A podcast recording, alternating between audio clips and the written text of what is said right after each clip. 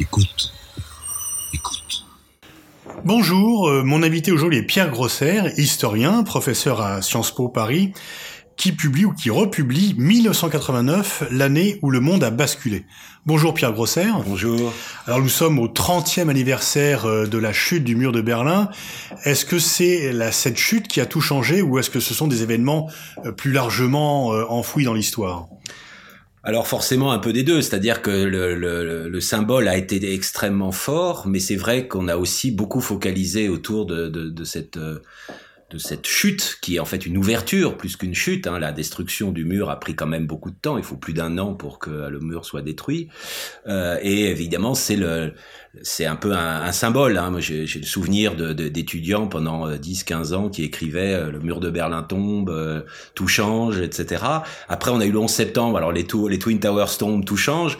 Donc, il faut toujours faire attention à, à, ces éléments symboliques très très forts. Ce qui est assez frappant, c'est qu'évidemment, c'est une frustration pour les Hongrois ou les Polonais qui ont eu l'impression d'avoir fait beaucoup plus bouger le, camp communiste et que finalement, l'ouverture du mur de Berlin est plutôt la conséquence de ce qu'ils avaient fait que un, élément qui arrivait dans euh, un monde euh, bipolaire, bien classique, et tout d'un coup, il y a eu un événement euh, traumatique qui a absolument tout changé. Donc il faut vraiment le mettre dans une perspective longue. Les Allemands ont bougé assez tard. Euh, c'est quand même les Polonais et les Hongrois qui ont, qui ont bougé le plus vite. Là, je m'adresse à l'historien, mais qui s'occupe également de l'actualité. Est-ce qu'on n'a pas avec cet exemple, euh, euh, bah, justement, le, le, le, fait que un événement cache un processus et que ce qui est spectaculaire a pris le pas dans la mémoire collective sur des événements plus importants, comme notamment ce qu'ont fait les Hongrois et les Polonais auparavant? Si, forcément, mais euh, on a aussi besoin de, de, symboles pour voir des ruptures euh, historiques. Hein, donc, c'est des choses qu'on retrouve euh, très très régulièrement. Même les fins de guerre, comme le, 8 mai ou le, le 2 septembre, hein, qui sont célébrés régulièrement. On sait très bien que les combats continuent, que finalement la réalité sur le terrain est encore assez différente. De la même façon, on a tendance aussi à considérer que la, la chute du mur, c'est la fin du communisme, que c'est la réunification de l'Europe, etc. Or là aussi, l'année 19 1990, l'année 1991. Enfin voilà, il y a tout un processus qui fait que les potentialités de 1989 ne donnaient pas forcément l'unification allemande, ne donnaient pas forcément euh, l'extension de l'OTAN, la réunification de l'Allemagne, de l'Allemagne telle qu'on la connaît. Donc voilà, il faut être toujours extrêmement prudent autour de ces grands événements symboliques. Alors, 30 ans après, euh, et par rapport aux immenses espoirs qui étaient nés, on peut se rappeler tous les commentaires euh, disant que la paix universelle allait subvenir, que les loups seraient transformés en agneaux. Euh, que reste-t-il des espoirs nés la nuit du juste après la chute du mur de Berlin? Alors il y a beaucoup beaucoup d'éléments qu'il faudrait euh, qu'il faudrait analyser sur euh, sur cette euh, sur cette séquence. Il y a eu effectivement une espèce d'espoir que finalement les peuples se remettent en mouvement et transforment des régimes autoritaires puisque c'était des régimes autoritaires. Il faut bien voir que c'est dans la continuité, ce que j'essaie d'expliquer dans mon livre, aussi de transformations qui ont eu lieu en Asie avec la Corée du Sud et Taïwan, en Amérique et Philippines aussi, il faut jamais oublier les Philippines, l'Amérique latine. Donc c'est la fameuse vague de démocratie hein, qui avait l'air de tout emporter. Et on se souvient effectivement de cet article de Fukuyama qui intervient avant, hein, puisque si mes souvenirs sont bons, c'est avril 1989, qui annonce qu'il n'y aura plus d'alternative à la démocratie de, de marché. Donc effectivement, il y a eu une certaine forme d'espoir, mais je crois qu'il faut pas exagérer non plus euh, les éléments euh, euh, d'espoir qu'il y a eu.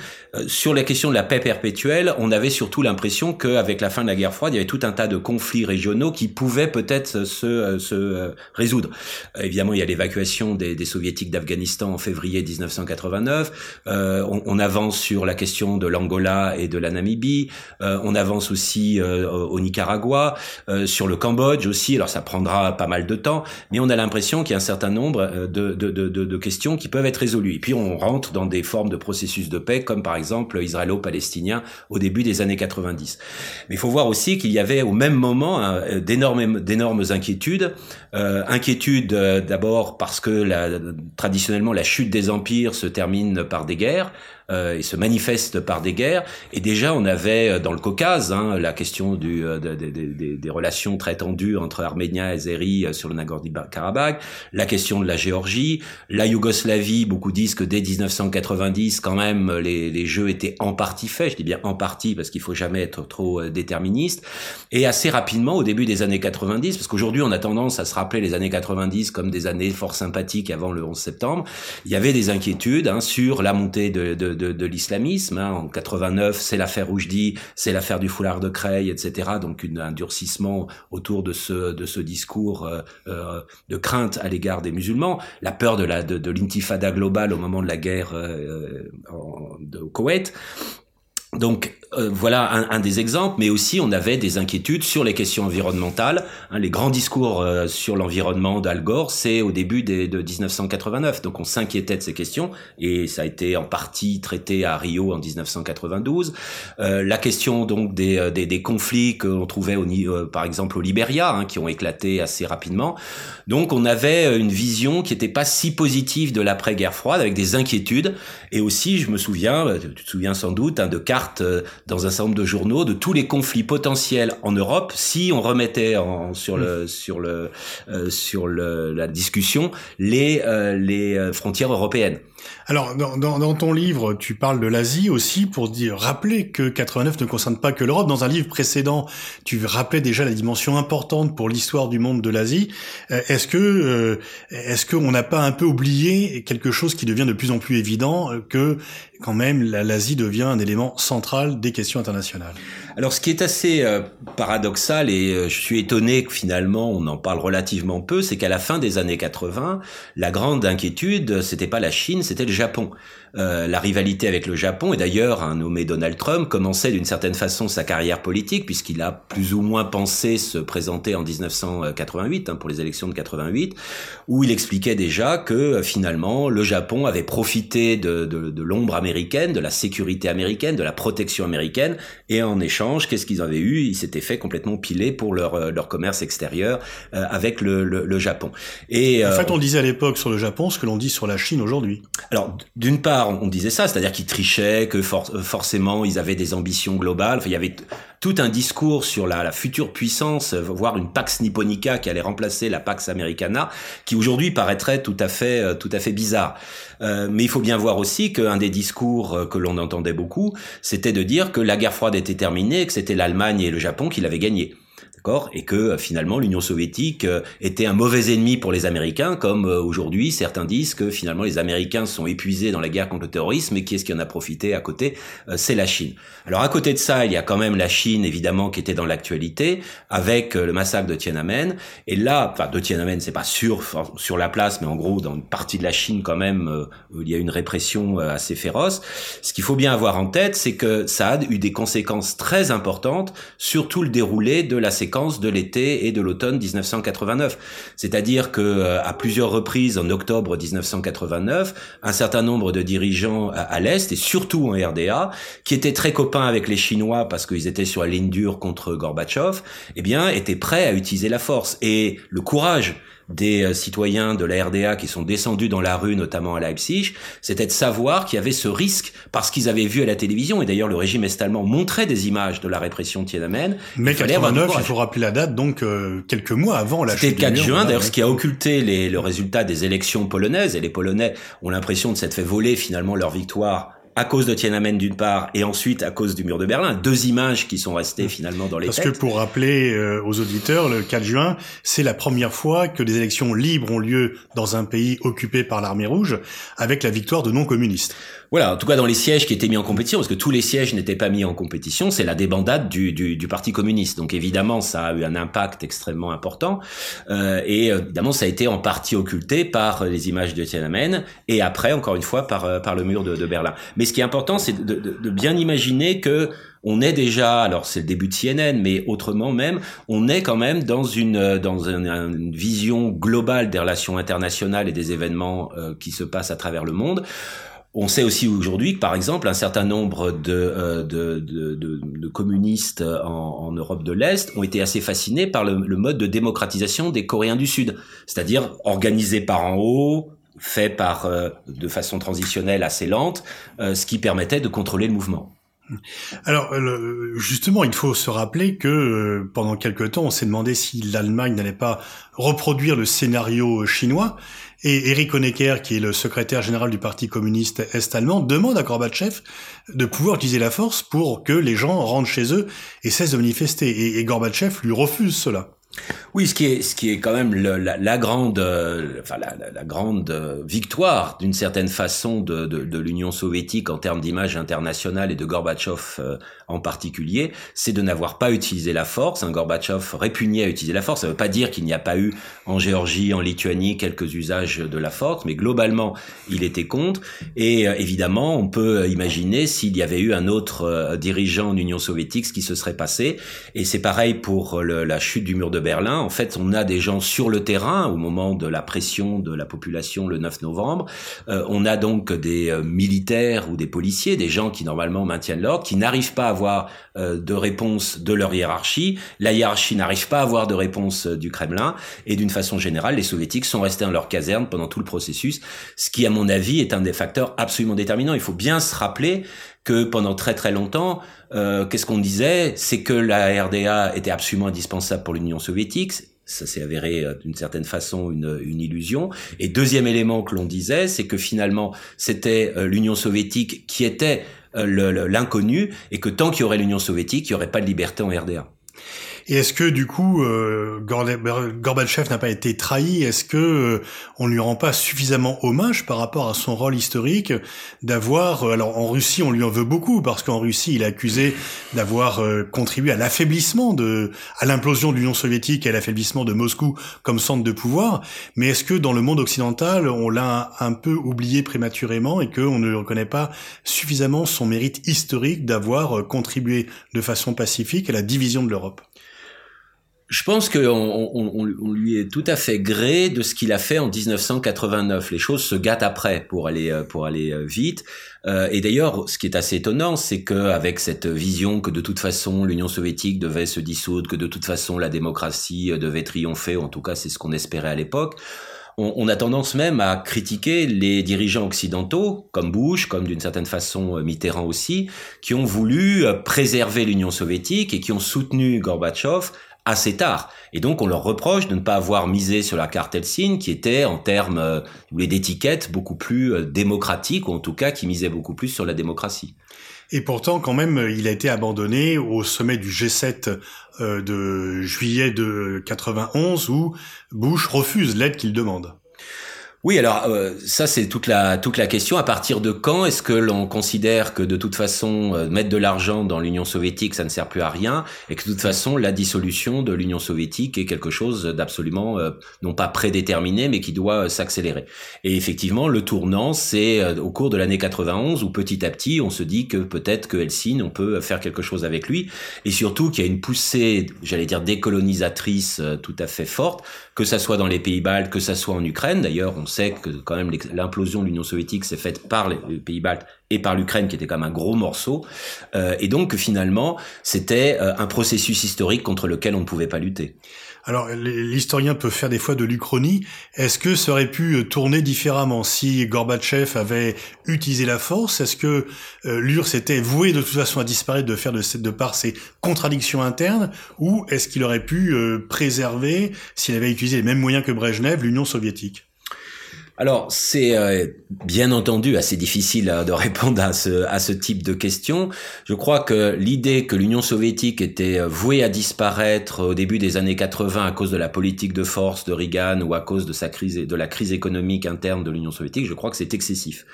Euh, c'est plus finalement l'effet de réformes qui n'ont pas été totalement maîtrisées de la part de, quand je dis pas totalement maîtrisées, c'est un euphémisme, de la part de Gorbatchev, qui ont amené finalement un désordre considérable et un espèce de sauf qui peut, parce que la réalité c'était sauf qui peut. Pourquoi est-ce qu'une grande partie des populations russophones d'Ukraine ont voté pour l'indépendance? C'est qu'on se disait que l'Ukraine fonctionnerait mieux que euh, l'Union soviétique et, et que la Russie. Donc il n'y avait pas de déterminisme sur la fin de l'Union soviétique. En revanche, je crois qu'il était assez difficile en 1991 d'imaginer que, en aidant plus Gorbatchev, en misant plus sur Gorbatchev, on aurait plus, on aurait pu euh, tenir. L'usage de la force aurait été aussi très largement contre-productif. Et il faut bien imaginer que, et c'est quelque chose qu'on oublie souvent, que tous les pays de l'Est ont été, se sont très largement endettés à l'égard de l'Occident et étaient dans des situations économiques très compliquées et que finalement ça a été une force considérable, cette dépendance, pour l'Occident, la dépendance des pays de l'Est à l'égard de l'Ouest d'une certaine façon, l'Est fonctionnait comme le Sud, c'est-à-dire c'est le moment où on rentre avec les politiques du FMI dans les politiques d'ajustement structurel. Eh bien, c'est ce qu'ont connu les pays de l'Est euh, ensuite. Alors Gorbatchev euh, vient de sortir un livre et depuis déjà assez longtemps, il estime qu'il a été trahi par les Occidentaux et notamment par les Américains qui ont préféré être les vainqueurs de la guerre froide que les bâtisseurs d'un nouvel ordre mondial. Euh, le regard de l'historien que, vous êtes, est-ce que effectivement euh, on a maltraité l'Union soviétique finissante puis ayant implosé Est-ce que euh, les discours venant de Russie disant que la Russie a été maltraitée dans les années 90 vous paraissent crédibles? Alors il y a deux choses. La première, c'est la question de, la victoire et la perception de la victoire aux, aux États-Unis et du triomphalisme américain.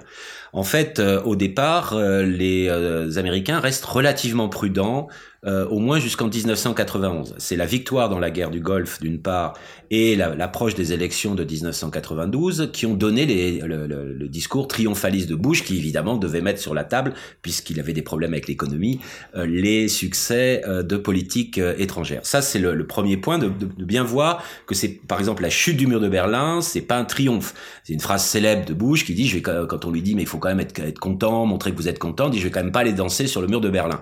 Bon donc il, ils sont restés très prudents, ne sachant pas aussi euh, qu'est-ce qui allait se passer euh, après. Ça, c'est le premier point. Le deuxième point, la question des occasions manquées il y a deux choses. La première, c'est est-ce qu'il y a eu cette fameuse promesse de ne pas étendre l'OTAN à l'Est? Je pense qu'il n'a jamais eu ce type de promesse qui, a été fait de façon euh, officielle, écrite euh, et même euh, martelée à, à Gorbatchev. Je pense qu'il y a une naïveté de Gorbatchev et qu'il y a eu effectivement ce type de discours, notamment du côté de Baker, du côté de Genscher, mais c'est pas au plus haut sommet de l'État. Ça, c'est le premier point. Donc, je ne crois pas que de ce côté-là, on ait trahi une promesse. Le deuxième élément, c'est est-ce qu'on aurait pu faire mieux au lendemain de 1989 pour essayer d'intégrer euh, l'Union soviétique ou après, évidemment, la Russie et les États successeurs dans une structure de, sécurité. Et là, euh, évidemment, ce, ce qui est assez étonnant, c'est que finalement, après chaque guerre mondiale, on a remis l'ensemble du système international, de l'organisation internationale sur le chantier pour essayer finalement de faire soit une nouvelle organisation, soit de mettre finalement les bases d'un nouvel ordre international. Or là, finalement, on a fonctionné avec l'ONU de 1945, avec l'OTAN de 1949, et on n'a pas fait d'effort on n'a fait aucun effort, et bien sûr l'Union européenne, on n'a fait aucun effort pour essayer d'imaginer quelque chose de nouveau étant donné que la situation était totalement nouvelle. Donc c'est plus, à mon avis, ce manque d'imagination qui est euh, problématique, plutôt que de fausses promesses qui auraient été faites à, l'Union soviétique. Au sommet de l'OTAN de 91, euh, Mitterrand euh, s'élève contre les projets d'extension de l'OTAN, disant que ça serait une gravissime erreur qui allait crisper la Russie.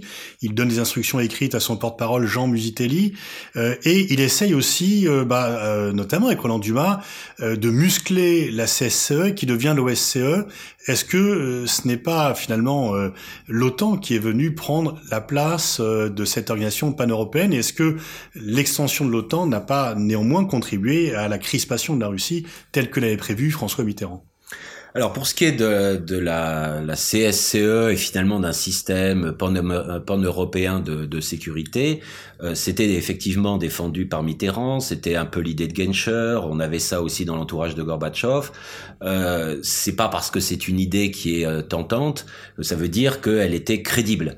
C'est-à-dire que les rapports de force, et notamment la volonté très ferme et très claire des États-Unis dès le départ dans leur discussion avec Kohl, de dire que l'Allemagne doit rentrer euh, dans l'OTAN, l'Allemagne unie doit, doit rester dans l'OTAN, pas, pas rentrer, mais rester dans l'OTAN, euh, qu'il ne doit pas y avoir d'Allemagne neutre au centre du continent, enfin tous ces éléments-là ont été définis dès le départ, et là je pense que euh, le, le couple américano-allemand était euh, en position de force pour toute forme de, de, de négociation, les Français n'étant pas des acteurs absolument déterminants dans, dans cette affaire.